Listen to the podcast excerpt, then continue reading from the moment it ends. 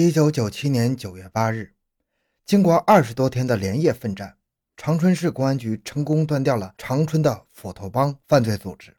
断掉斧头帮的犯罪集团后，长春市公安局党组举行了新闻发布会。斧头帮涉黑组织的主要成员严文江、齐显东、齐显娇等重大犯罪嫌疑人落网。这个斧头帮在长春市团伙作案二十三起，其中还有一名民警被杀害了。欢迎收听由小东播讲的。一九九七年的长春斧头帮，回到现场，寻找真相。小东讲故事系列专辑由喜马拉雅独家播出。九七年七月二十五日，被害人赵某在酒店打完工，带着女友罗某到引通河畔长春钢铁厂东侧的凉亭处歇息。两个人在凉亭里有说有笑，结果赵某与女友罗某聊天的过程中，有一个男子出现在两人身后，拿着斧子对着赵某的脑袋就砍了下去。随后又出现两名男子，拿着斧子对倒在地上的赵某一顿乱砍，还将赵某女友罗某的头部砍伤。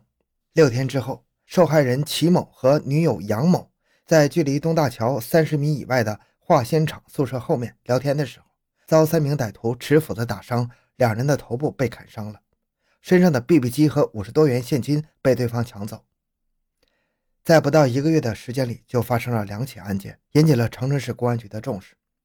当地的老百姓也不敢轻易的出门。为了将犯罪嫌疑人抓捕归案，长春市公安局开始对两起案件进行立案侦查，组织了多名警力在案发地点附近布网埋伏。而就在民警追捕犯罪嫌疑人过程中，一名民警遭到了斧头帮的迫害。八月十五日，在南关区公安分局刑警大队任职副队长的赵秋生吃完晚饭后，刚刚回到办公室，正打算坐火车到兴城疗养一下，缓解一下自己的身心疲劳。他在之前的各种扫黑除恶的专项斗争中付出了极大的精力，每次的扫黑除恶行动中，他都是冲在第一线的。当时，赵秋生已经想好了自己的计划，带上放假在家的儿子赫赫，与儿子去兴城看一看大海，然后再与老父亲聊聊天、解解闷儿。而就在这个时候，赵秋生看到了窗外的天气比较恶劣，又想起了在设伏点埋伏的同事。当时赵秋生的同事们已经在引通河西岸设伏一个星期了，但是犯罪嫌疑人仍然没有抓到。当时赵秋生就打电话联系妻子，说晚上有任务，下半夜两点后才能回到家里。打完电话之后，他就开车前往了伊通河西岸设伏点检查。到达设伏点之后，他把警车停在东大桥西头的一家商铺门口。然后准备步行到同事的设伏地点，结果刚刚下车行走了大概一百米左右，就有两名男子出现在他身后。发现两名男子比较可疑之后，赵秋生大吼一声：“你们是干什么的？我是公安局巡逻的。”而就在这个时候，两名歹徒拿着斧子直接砍在了他的脑袋上。稍后又出现了三名匪徒，拿着斧头对着赵秋生一阵乱砍，最终赵秋生被杀害了。事后经法医检查。赵秋生的头部被歹徒用斧子砍了七下，几名歹徒将赵秋生杀害之后，将他的手提包、手提电话和身上的部分现金抢走，将赵秋生的尸体扔在了伊通河里。在几分钟的时间里，赵秋生就被歹徒杀害了。而距离案发现场不足一百米外的设伏刑警中队长发现情况后，立即带着同事赶到现场，结果还没到现场，就发现四名歹徒开始分头逃窜。当时刑警中队长鸣枪示警。但是四名歹徒没有停下，反而是更快的逃离现场，最后消失在了黑夜中。稍后，刑警中队长和同事返回事发地点，发现地上有一滩血迹和一串钥匙。两个人跟着血迹走到河坝方向，结果在水面方向发现了一个类似证件的黑皮小本。打来上来之后，发现黑色小本正是副大队长赵秋生的工作证。意识到情况比较严重，两个人就向分局刑警大队长汇报情况，请求支援。稍后，刑警大队长带领同事到达现场进行调查，最终几个人在一个人多深的水中发现了副大队长赵秋生的尸体。警方认为，杀害副大队长赵秋生的歹徒就是斧头帮成员。警方马上成立专案组，对出城路口进行设卡拦截，在长春市内布下了天罗地网。八月十八日晚，在伊通河东大桥上，警方已经在旁边的设伏点埋伏了多日。这时，警方发现桥上有四名黑影，非常可疑。这四个人好像是在寻找作案目标。警方发现四名歹徒之后，迅速上前将四名男子抓捕归案了。当场在四名男子身上搜出了蒙古刀、尖刀和管制刀具。经过南关公安分局连夜审讯，四名男子称他们是在农安县某学校的学生。四个人持管制刀具，在长春、农安两地交叉作案十多起。这时，警方就怀疑这四名学生很可能就是斧头帮的成员，也很有可能就是杀害他们副大队长赵秋生的歹徒。但是，经过警方审讯，这几名犯罪成员并不具备杀害副大队长的作案时间。而就在警方感到失望的时候，负责专项侦查的队员发现，在各类的抢劫案中，被抢的 BB 机有几台已经被人改频入网了。警方迅速根据这一线索进行调查，最终将在长春搞建筑的民工曾峰等十几个人组织的抢劫犯罪团伙抓捕归案了。经审讯，以民工曾峰为主的抢劫犯罪团伙，经常对一些单身男子或者偏僻搞对象的男女实施抢劫。但是经过调查，民警发现这个抢劫犯罪团伙也不是杀害副大队长的赵秋生的歹徒。就在案件没有任何进展的时候，警方又在案发现场百余米处的一处垃圾堆里发现了三把带血迹的斧头。经过对斧头上的血迹进行鉴定，发现上面的血迹就是赵秋生的。查找到作案凶器之后，民警就开始寻找三名斧子的来源。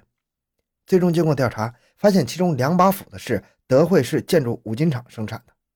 事发前，这种斧子已经出售了十二把。民警在九台市九台农贸市场找到了货主，货主称八月十五日有人在他这里买走了两把斧子，不过忘了对方特征了。八月二十八日，绿园公安分局刑警大队的一名侦查员在工作中意外发现一条线索，有人向他反映，在宽城区四海锅烙部打工的一个绰号叫老鳖的人，曾经和别人称他在东大桥附近和别人打架。经警方调查，这个人名叫赵海瑞。当天晚上，他并没有在东大桥和人打仗。另外，还有村民告诉警方，赵海瑞曾经向别人说，他在长春东大桥上将一名警察杀害了，对方还可能是什么长。最终，警方初步确认，赵海瑞、邓海峰等其他几个人应该就是杀害赵秋生的歹徒。锁定犯罪嫌疑人身份之后，南关区公安局组织多名警力开始对赵海瑞、邓海峰等人实施抓捕。为了防止歹徒逃跑。警方在犯罪嫌疑人可能出现的四十多个落脚点进行全面监控，开始在赵海瑞等嫌疑人可能会出现的胡家乡、芒卡乡和永吉县几个接壤的地方进行布控。布控的同时，指挥部接到有村民报警称，严文江的小姨子和另外一个女子慌慌张张地从山上跑下来。经过警方调查，发现两个人天黑之前在村里的小卖部买了很多面包。于是专案组就开始对严文江小姨子和另外一名女子进行调查，最终两个人承认他们是为山上的严文江送食物和衣服。确定严文江还在山上藏匿之后，专案组开始组织警力开始搜山大行动。在警方搜山过程中，或者是严文江感到自己在山里藏不住了，于是他就开始往山下的九台市塔奇木乡逃跑。逃跑时，严文江发现了一辆路边的摩托。打开车锁之后，严文江就骑着摩托车往自己的二姐家跑。结果刚到二姐家没有多长时间，就被早已经布控的警察抓获了。而在严文江的身上，警方搜出了副大队长赵秋生被抢的手机电话。抓获严文江之后，南关区公安局长以及同事说了一句：“秋生，你安息吧，杀害你的凶手我们已经抓到了。”在严文江被公安机关抓获之后，他的另外一名同伙也被抓住了。而在外潜逃的齐显东、齐显娇二人均已落网。至此，斧头帮中除了赵海瑞、邓海峰两人以外，其余人员全部落网。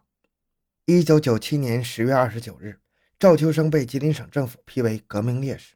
一九九七年十二月十日，赵秋生被公安部授予二级英模称号。而邓海峰在二零一一年，也就是十几年后被抓获了。二零一一年十月九日。该犯罪团伙的又一个主犯被定为部督级逃犯的邓海岩落网。据邓海岩交代，1997年夏，他伙同严文江等十二个人组成了暴力抢劫犯罪团伙，以刨本斧子为主要作案工具，在长吉两市之间连续疯狂作案二十余起。其作案手段非常残忍，气焰极其嚣张。在实施抢劫过程中，使用刨本袭击被害人头部等要害部位，致死致残十多人。邓海岩对当年抢劫杀人犯罪事实供认不讳。面对民警，邓海岩没有反抗，他说自己心里的大石头瞬间落地了。面对着记者，他低头不语，他紧握的双手和颤抖的嘴角已经表达了他此刻的心情。他曾对民警说：“人做错事是一定要付出代价的，十四年的生不如死是对他最大的惩罚。”好，这个案子就讲到这里。小东的个人微信号六五七六二六六。感谢您的收听咱们下期再见。